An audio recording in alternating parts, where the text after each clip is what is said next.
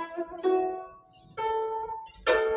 三字经》原文：周共和，始纪年，立宣幽，岁东迁。